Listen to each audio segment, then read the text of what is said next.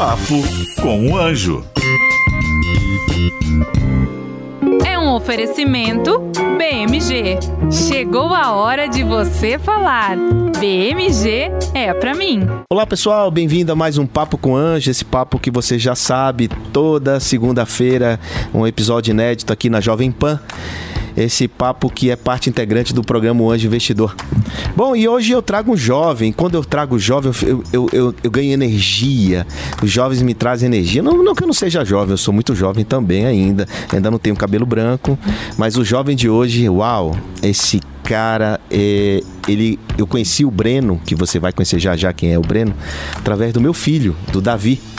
Davi diz, pai, tem um cara no YouTube que faz isso, isso, isso. Então eu vou, eu, eu vou deixar ele falar. Senhoras e senhores, Breno Perucho. Obrigado, obrigado pelo carinho. Perrucho ou perrucho? Perrucho, perrucho. Perrucho. Mas você tem liberdade de chamar do jeito que você quiser, cara.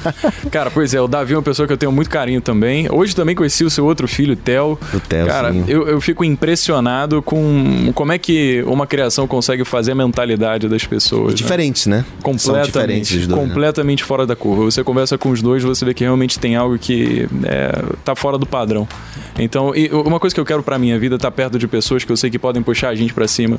Eu sei que esse tipo de pessoa que moldam a forma como a gente pensa e se comporta em relação às outras pessoas encara o mundo. Então é muito bacana ter o contato com eles, cara. E por isso eu te trouxe aqui, porque você é um cara que está modelando, você é um cara que está moldando as coisas e está ajudando centenas e milhares de jovens no YouTube e também no, nas todas as redes sociais. Você é uma. Eu fiquei impressionado com a tua capacidade de, de ensinar, de passar a informação de maneira simples. Para quem não sabe, o Breno Perrucho tem um canal chamado Jovens de Negócio no YouTube, é um, é um canal incrível. E recentemente ele fez um deal muito interessante com um brother, um amigo que já teve aqui também É no nosso, no nosso podcast. Mas ele vai falar sobre isso. Breno, Lógico. eu queria assim, para quem está nos assistindo, que quer seguir teus passos, como foi que você começou? Legal, cara, legal. Quando eu tinha mais ou menos uns 11 anos de idade, o que eu mais gostava de fazer era ir no YouTube. E onde? E no YouTube, no YouTube. Ah, você no YouTube. assistiu o Assisti YouTube? vídeo no YouTube de músicos, youtubers fazendo vídeos de música deles tocando vários instrumentos diferentes. Então, era a mesma pessoa tocando piano, outra tocando violão, outra tocando bateria, só que em vários quadros do mesmo vídeo, a mesma pessoa fazendo. Eu achava isso animal, eu falava, cara, eu quero fazer isso, velho. Isso é muito, muito irado. Só que eu não tinha o conhecimento pra conseguir gravar um vídeo, editar pra deixar da forma como eu queria, comigo tocando os instrumentos. Então comecei a buscar no YouTube, o melhor professor que eu tive na vida, formas de eu fazer os vídeos que eu tava ali tocando os meus instrumentos. Os formatos que se faziam? Exatamente pra conseguir fazer os meus vídeos pro meu canal do YouTube. Mas você tocava alguma coisa, algum instrumento? arranhava violão e piano. então os primeiros assim. vídeos foi isso, foi, Foi disso. isso, foi isso. Você assim. tocando? Ainda tá lá no canal, porque é o mesmo. Eu só aproveitei e mudei o nome, porque... Ah, porque não era jovem de negócio Não, antes. era só Breno Perrucho. Eu fazia vídeo com os meus amigos, então foi uma coisa que eu levei por um tempo até, só que nem sem alguma regularidade. Hum. Quando a prioridade é, começou a ser escola e tirar boas notas e de fato ouvir o que os meus pais falavam sobre focar em alguma coisa que a gente sabe que precisa escolher pra ditar o caminho da nossa vida e se aposentar com segurança. Quer dizer, teu pai te orientou dessa forma? Sem dúvida, meu pai e minha mãe. É, minha mãe é servidora pública, agora recém-aposentada nesse ano. Meu pai era engenheiro da cidade. E quando eu tinha 13 anos de idade, é, meu pai vestiu pijama branco aí. Acabou que uma criança de 13 anos se deparou com uma quantia de dinheiro que dificilmente um menino né, jamais entraria em contato. Não era muito. Então, só para quem está nos assistindo entender, de repente você teve um contato com um dinheiro que você nunca tinha tido e você teve que administrar esse dinheiro. Exatamente. Você já cara. tinha um canal do YouTube? Eu tinha o canal do YouTube de música lá dos vídeos, tinha algumas Certo, coisas mas você lá, já tinha isso aí, você de repente você teve que administrar um recurso junto Uhum. com a sua mãe. Sim. É, a minha mãe ela também recebeu. Na verdade, ela- eu- esse dinheiro ficou preso numa conta poupança do tipo espólio, que quer dizer que eu só tenho acesso a esse dinheiro depois que eu fizer 18 anos de idade. Então, durante esse tempo, eu nunca dei muita atenção porque, sabe, era indiferente na minha vida. Nunca tinha cogitado receber aquilo. Quando fiz 18 anos, que de fato eu comecei a pensar, cara, como é que eu vou gastar esse dinheiro? Porque até então a única possibilidade de usar aquele dinheiro com alguma coisa teria sido relacionado a algum gasto, né? Nunca tinha a mentalidade de que aquilo Mas você poderia ser gastava, usado você era um menino gastador, coisa. sua mãe te dava tudo? Não, não, nunca fui, cara, nunca fui. Não. Eu, eu era bem regrado em relação Tá às bom. coisas que eu pedia pra minha mãe. Também nunca fui muito de sair, de ir pra festa, Certo. pra essas coisas e comprar dinheiro com roupa e tal.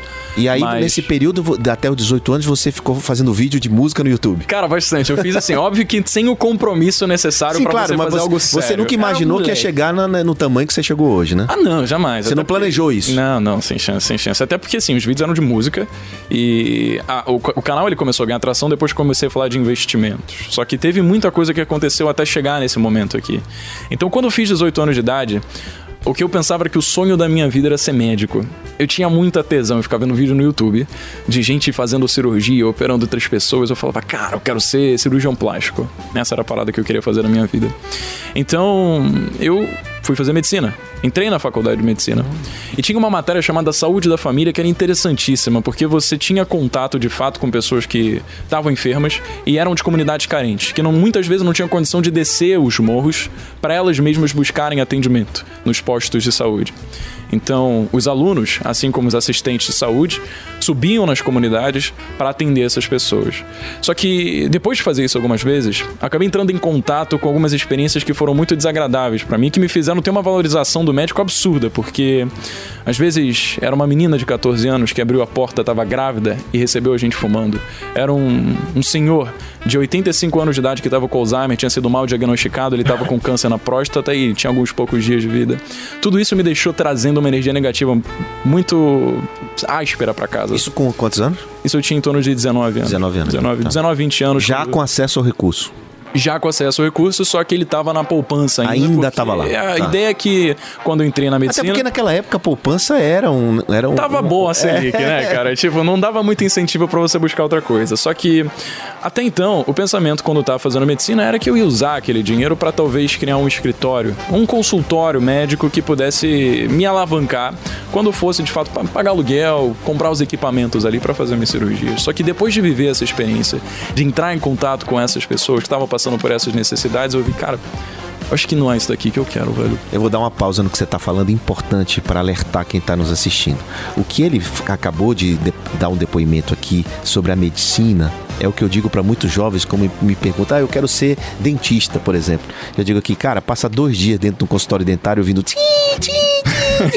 Se você curtir aquilo, continue, fa- vai fazer, vai fazer odontologia, né? Então, assim, você realmente está mostrando na prática que quando você viu como é que era a medicina, você você entendeu que aquilo pode, podia não ser um, um bom barato para você. Cara, eu percebi o seguinte, que eu precisava de seis anos pra terminar a faculdade, mais cinco anos de residência, que se eu não me engano pra cirurgia plástica tem três anos de cirurgia geral, mais dois anos de plástica e especialização. Ou seja, eram 11 anos em que eu ia estar fazendo algo que eu não tinha brilho no olho.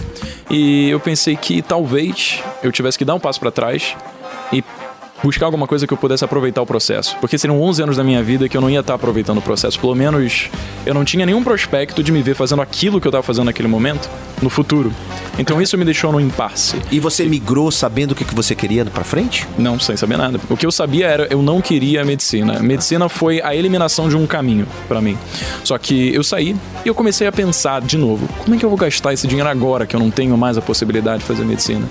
Então, decidi fazer engenharia de produção na UFRJ, porque eu gostava de matemática, era bom em química, física, essas matérias na escola que, sabe, eu tipo, um cara nerdzão e tal, gostava de número. Então, falei, vou fazer algo relacionado a isso porque pode ser algo que eu vá descobrir que eu goste. Só que a melhor coisa que aconteceu comigo é que no momento em que eu entrei no UFRJ, estava acontecendo um evento chamado Semana Fluxo de Engenharia. Isso daqui era um evento feito pela empresa júnior lá da UFRJ, chamada Fluxo Consultoria, que é uma empresa júnior de consultoria em engenharia. E eu consegui é, ter a, a sorte, cara, de ver o como pessoas da minha idade, jovens, estavam gerenciando aquele evento ali. E que também, por trás do evento, existia uma empresa de um monte de adolescente remelento que tinha acabado de entrar na faculdade, ninguém sabia tocar negócio, mas estava todo mundo junto querendo aprender para negociar projeto com o cliente, para tocar a estratégia de marketing, para conseguir saber gerenciar o dinheiro da empresa com o financeiro, para saber estratégia e gestão de pessoas dentro do E negócio. aí bateu um estalo e você diz, putz, é por aí. Eu falei, cara, eu preciso estar junto com essas pessoas. Eu quero ter essa experiência que é você estar junto de gente que quer fazer coisa grande, sabe? Porque eu não sabia o que eu queria, só que eu sabia que aquilo era uma coisa que parecia me agradar. Então, uma coisa engraçada aconteceu, né? Porque justamente por antes, eu não, depois de eu ter saído da medicina, eu ter me perguntado como é que eu vou gastar esse dinheiro e eu não ter achado essa resposta, eu comecei a procurar a forma de como fazer esse dinheiro render da melhor forma possível até que eu encontrasse de fato essa resposta.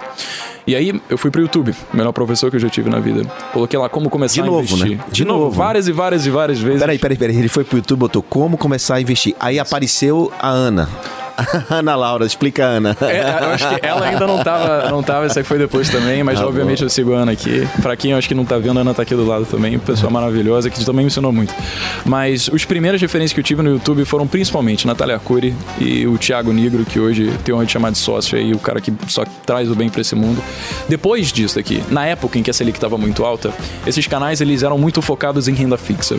Então, depois que o conteúdo que permeia a renda fixa acabou se tornando, pra mim, é, dominado, o conteúdo que eu achava que, beleza, eu acho que eu- isso daqui eu já dominei também.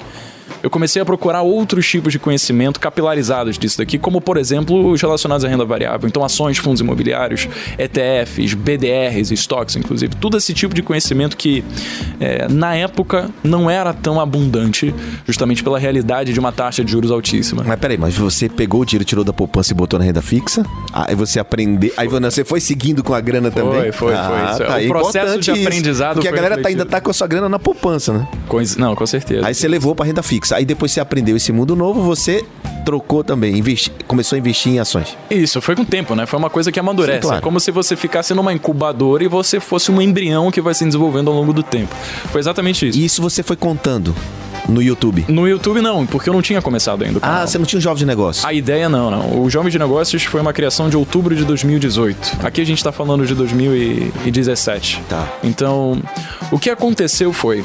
O meu contato com a empresa Júnior, na Fluxo, fez com que eu tivesse essa experiência de viver com adolescentes, jovens adultos brilhantes, que muitas vezes eu chegava nas conversas entre os projetos para perguntar, cara, ah, você viu que a Selic baixou agora? Olha que doideira, que, como é que tá a CDI? E coisas simples que você sabe que hoje qualquer pessoa sabe que você poderia trazer tranquilamente uma criança de 11 anos para aprender se fosse dada a didática certa. E ninguém sabia. Eu falava com pessoas que eu admirava, brilhantes, falava com professores, falava com, com a minha mãe, pessoas da minha família, e ninguém fazia ideia de coisas básicas relacionadas à economia, a investimentos ou empreendedorismo também, que era o conteúdo que a gente tinha na Fluxo. Então eu comecei a pensar, cara, será que dá para eu conciliar essas competências que eu desenvolvi em momentos completamente desconexos da minha vida, como por exemplo edição de vídeo, como mixagem de áudio quando eu estava fazendo as minhas músicas, como por exemplo empreendedorismo da Fluxo Educação Financeira que eu fiz para tentar gerenciar melhor o dinheiro que meu pai me deixou e juntar tudo isso de forma com que eu consiga subverter o conceito de que finança é alguma coisa que só um cara engravatado de terno vai ficar falando de no horário nobre ali da Globo. Eu falei, eu acho que eu consigo fazer isso daqui. Eu acho que eu consigo fazer bem. Então eu comecei a adquirir conhecimento, não só agora para fazer, é, para conseguir fazer os meus investimentos, mas também didática para conseguir passar esse conhecimento para outras pessoas. E aí começou o projeto Jovens de Negócios, onde 2018. 2018, em outubro, foi o primeiro vídeo, mas ele já cozinhava na minha cabeça desde um ano antes aí. E aí, o primeiro vídeo foi falando de quê? O primeiro vídeo foi um teaser de 47 segundos que eu levei algo em torno de duas horas pra gravar, porque eu não tinha É menor assim, né? contato com a O câmera. começo é... Cara, assim, é realmente uma coisa de. É, é impressionante, porque é gostoso de ver a sua própria evolução ao longo do tempo, sabe? De você conseguir perpassar a barreira do. Putz, isso aqui é muito difícil, eu não vou Não, conseguir. o Nicro tem um, um vídeo tosco que é dele, que ele tá no canal dele hoje. Você entra lá, é um vídeo de 1930. Eu digo, troca esse vídeo. Ele diz, não, esse vídeo me deu sorte. Esse vídeo... Eu digo, É, pô, pode crer. E olha que legal, cara. Você pegar o primeiro vídeo do primo também, ele tá falando sobre o conteúdo que É, quer que seja, apresentando o canal. Ele em uma parede branca atrás, Exato. sem o menor cuidado com É qualidade. isso, é isso com que eu tô falando. Então, assim, é, todo mundo começa, todo mundo tem um começo, Com né? certeza, cara. E aí, de- em 2018, o negócio começou. Como é que você, quando você sentiu que pegou ritmo? Quando você sentiu que engajou a comunidade? Eu acho que nunca teve algo que foi da noite pro dia, Kepler. Eu acho que foi uma coisa de uma construção e é, de muito mais uma coisa de mentalidade, de saber que eu precisava fazer aquilo pra conseguir chegar onde eu queria, do que, putz, vou tentar uma sorte da noite pro dia aqui, um vídeo viral, sabe? A, a- preocupação sempre foi, eu tenho essa essas pessoas aqui que estão me seguindo começaram a me seguir por causa de um vídeo ou outro que eu postei de finanças, eu vou cuidar muito bem dessas pessoas aqui, fazendo um conteúdo que eu sei de fato que vai ajudar a vida delas. Então, isso daqui pode se refletir depois para essas pessoas divulgarem o conteúdo. O YouTube vai ver que eu tô me compromissando a postar dois vídeos por semana, ele por si vai começar a divulgar para mais pessoas.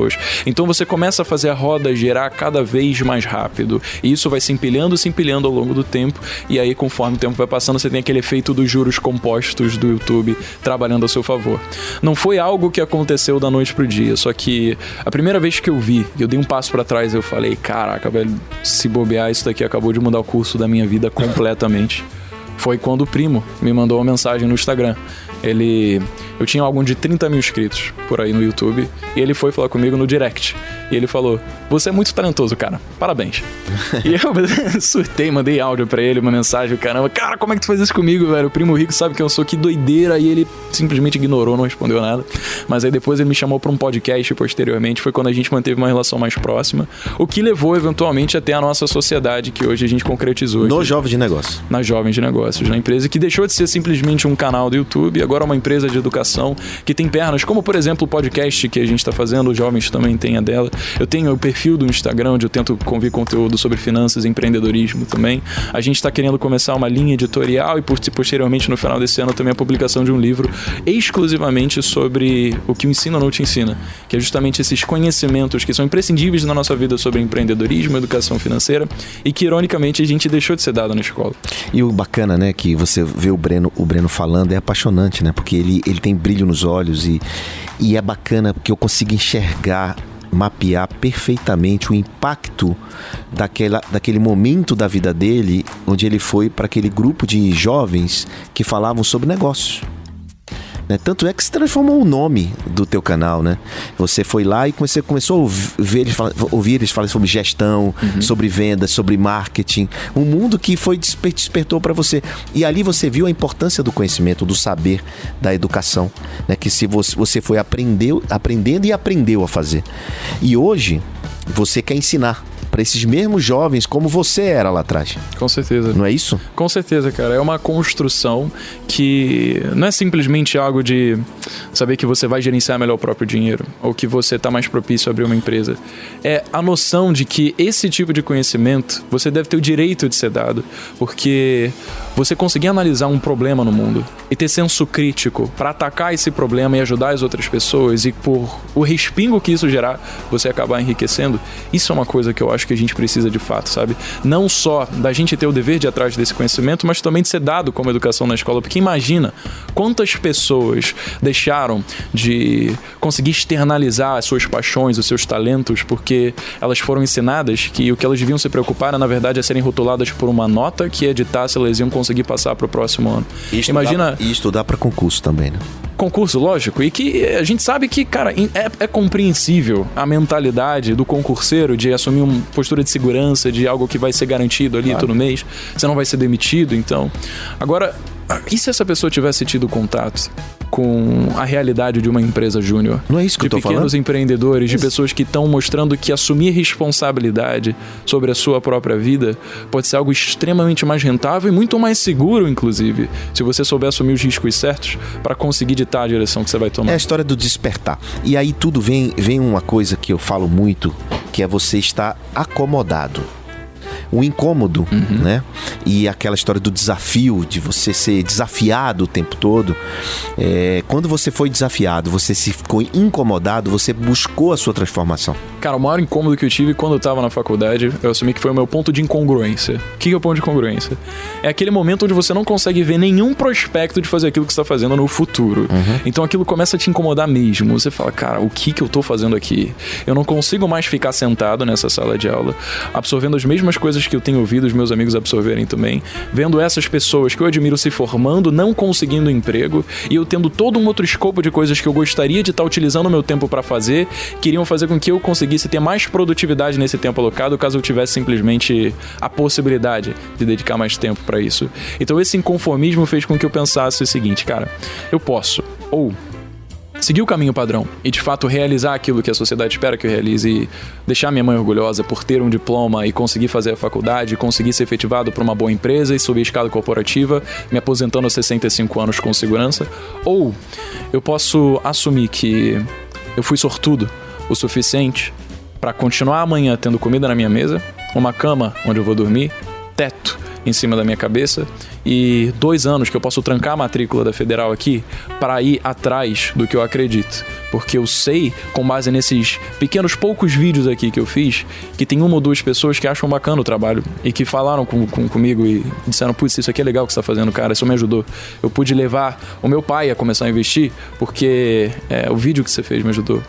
Isso é uma coisa que te direciona, que fala: olha que legal, você vê o fruto do seu próprio trabalho, de fato dando frutos para outras pessoas. Então, eu assumi, eu posso deixar tudo que eu estou fazendo, com a possibilidade daqui a dois anos, caso tudo dê errado, voltar exatamente para o mesmo lugar. Então foi uma coisa bem consciente. Então o que eu pensei em fazer com esse inconformismo foi, beleza, tô indo para a faculdade agora, acordando seis e meia da manhã para estar tá lá às oito, ficando desgastado ao longo do dia e sem tempo depois porque eu queria dormir quando eu chegasse da faculdade, vou acordar mais cedo durante esse período aqui que eu tô na faculdade. Comecei a acordar às cinco para começar a desenvolver roteiro, adquirir mais conhecimento, para conseguir treinar minha didática, ficar achando mais fácil fazer os vídeos e eventualmente conseguir fazer isso numa escala maior. E aí chegou o seguinte ponto. Aquilo acabou consumindo muito mais a minha paixão do que eu Exato. queria fazer. É isso que eu ia falar. Do que o que eu tava de fato vendo na faculdade. Quando, e quando você chegou... encontra essa paixão, né? Tudo muda, né, cara? E, e sabe o que, que é doido, cara? A crença inabalável de que se você continuar fazendo aquilo, você vai conseguir alcançar o que você quer. É, uma das maiores perguntas que, que a gente costuma fazer né, para empreendedores é: putz, quantas vezes você já pensou em desistir? Quantas vezes você já olhou para dentro de si e falou, cara, eu não acho que fazer isso daqui dá certo? E eu, eu, eu não sou nem um pouco capacitado para responder essa pergunta ou dar o um discurso motivacional bizarro, porque isso não aconteceu comigo. Eu sempre soube que se eu continuasse fazendo aquilo ali, uma hora ia dar certo, cara. Sempre. Nunca alguém chegou para mim e falou, putz, é, teve uma vez que o meu tio, que seguiu exatamente esse caminho padrão, ele fez faculdade, ele depois seguiu uma carreira próspera na Marinha, se aposentou como mar e guerra e depois foi concursado, se tornou prático, atraca navio, começou a ganhar bem, uma das profissões mais bem pagas é do verdade, Brasil. É ele me ligou e ele disse, Breno, depois que eu disse que eu ia largar a faculdade, ele me ligou e falou, Breno, olha só, tudo bem, você vai largar a faculdade. Pensa comigo aqui. Você vai começar a falar sobre dinheiro. Ou seja, você vai assumir responsabilidade de dizer com quem é, vai gerenciar o seu próprio dinheiro. Isso é algo que você tem que ter uma preocupação imensa.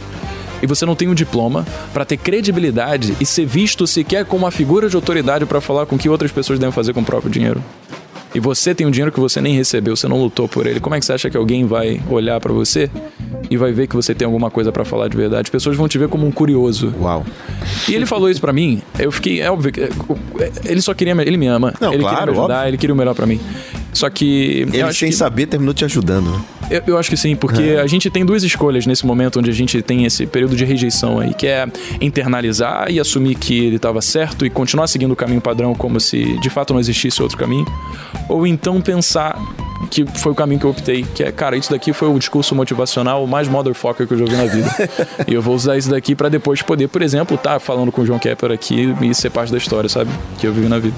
Então, é tudo a forma como a gente olha. Então, nunca chegou no momento onde eu pensei, cara, vou deixar de fazer isso daqui. Quando eu larguei a faculdade, eu só tinha o seguinte, eu não quero dar a possibilidade de nenhum familiar meu ou nenhum amigo pensar que eu tô em casa coçando o saco, cara. Então, depois de passar alguns meses acordando em 5 da manhã, vou acordar às 4 e meia é, de quatro e meia eu vou trabalhar até eu não conseguir mais, não vou nem ver a luz do dia, vou deixar de sair com os meus amigos, deixar de beber. Isso foi extremo. Eu deixei de fazer. Não acho que deveria fazer não, isso, é não acho que. É... Eu digo que empreendedor tem que descansar também, né? Não, sem dúvida, mas eu, é, era aquela coisa de, cara, eu não posso passar a impressão de que eu não tô sem fazer nada aqui e que o meu, dá a vazão para que o meu tio estivesse certo. Mas, velho, isso, isso é o desafio. Você foi desafiado, foi. E aí você quis mostrar e conseguiu fazer muito bem, né? E principalmente fazer aquilo que gosta. Agora, indo pro final aqui, eu queria eu queria saber o seguinte: isso é uma história brilhante, isso é uma história que pode ajudar muita gente pode ajudar muitos jovens, né, a despertar uhum. para fazer aquilo que ama, despertar o seu propósito e tal. É, eu sei que você fala sobre um monte de coisa, a gente não conseguiu entrar aqui nem na parte financeira do papo com o anjo, não conseguimos nem falar sobre o teu deal com o primo rico, mas assim eu queria é, é dizer para você, cara, que é importante demais o teu trabalho nessa faixa etária de educação financeira, educação empreendedora para esses jovens. Né? Esses jovens serão os empresários do futuro, serão os caras que vão tocar o Brasil no futuro. E, e se eu tivesse esse conhecimento na tua idade, na idade do meu filho Davi, do Theo, putz, eu seria um cara melhor hoje. Seria um cara melhor preparado, eu não teria quebrado duas vezes, como aconteceu comigo, errado duas vezes. Né? Então, eu queria primeiro assim parabenizar toda essa geração que no futuro que você já está influenciando positivamente com o teu conhecimento, com toda aquela essas coisas que você passa para eles. E queria dizer, cara, escreve um livro. Escreve um livro, porque vai ajudar e vai eternizar isso, vai deixar um legado já antecipadamente. Legal, cara, legal. A gente tá trabalhando nisso, então tudo der certo no final do ano, a gente tá soltando um material bacana. Olha aí. Beleza, Breno Perrucho, senhoras e senhores, vocês ouviram aqui uma, uma aula, né? Breno, ali tem aquela câmera ali, e ali tem vários empreendedores e, e empresários e pessoas que mexem com de investidores se você pudesse deixar um recado pro cara, Com seja certeza. na linha de investimento ou na linha de, de para os jovens, uhum. né? O cara que tem um pouco de dinheiro ou que não tem dinheiro, o que, é que você poderia dizer para eles? Acho que a gente tem muita dúvida, né, que sobre o que, que a gente vai fazer.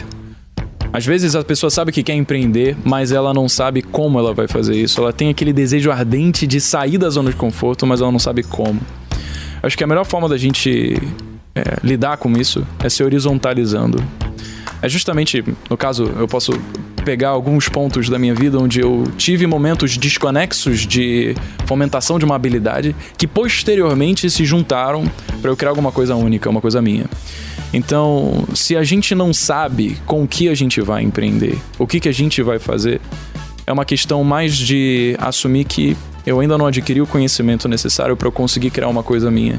Eu preciso explorar mais, dizer mais sim do que não, estar disposto a entrar em contato com novas experiências, conhecer mais pessoas, de fato levantar da cadeira e ser humilde a pensar que eu tenho muito que aprender ainda, cara.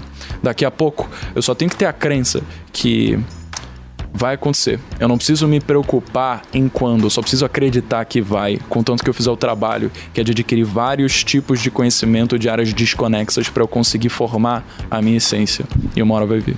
Muito bem. Olha aí, que lição de vida para um. Qual a tua idade, Breno? Eu tenho 23, cara. 23 anos, muito jovem, muita coisa a aprender, muita coisa a ensinar. Eu queria te dizer que até hoje eu aprendo.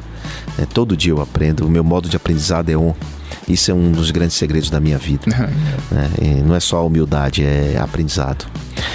Bem, queria te agradecer ter participado aqui do Papo com Anjo e você que assistiu mais esse episódio, fique ligado que na semana que vem teremos mais um episódio do Papo com Anjo. Valeu! Valeu! Papo com o Anjo.